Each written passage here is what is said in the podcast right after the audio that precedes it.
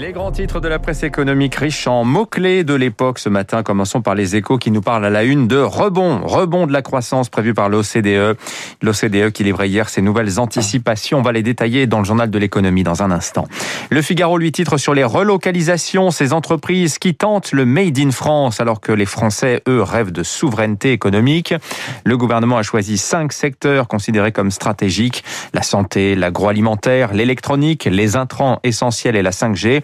Euh, mais il y a des efforts menés dans d'autres secteurs. Par exemple, on applaudira le producteur de lin Safilin qui annonçait hier la création d'une filature dans les Hauts-de-France. Résurrection modeste hein, du glorieux passé textile de la région.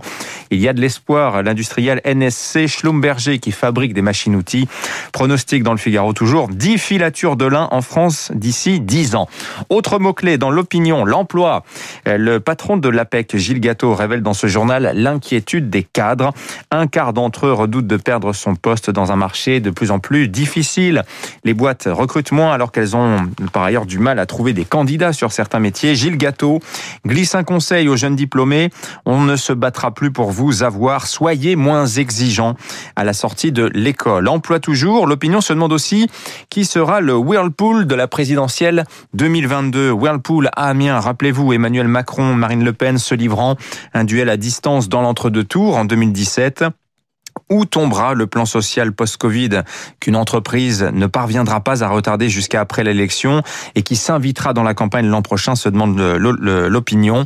Les échos d'ailleurs nous apprennent ce matin que le second repreneur de l'usine Whirlpool est à son tour dans la tourmente. Il vient d'être placé en redressement judiciaire. Il est aussi question dans la presse ce matin de pénurie, pénurie de matières premières pour le plastique et de semi-conducteurs, nous rapporte le monde.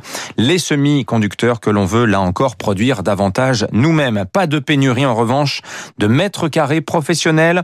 À la défense, nous disent les échos, la tour Landscape vient d'être livrée.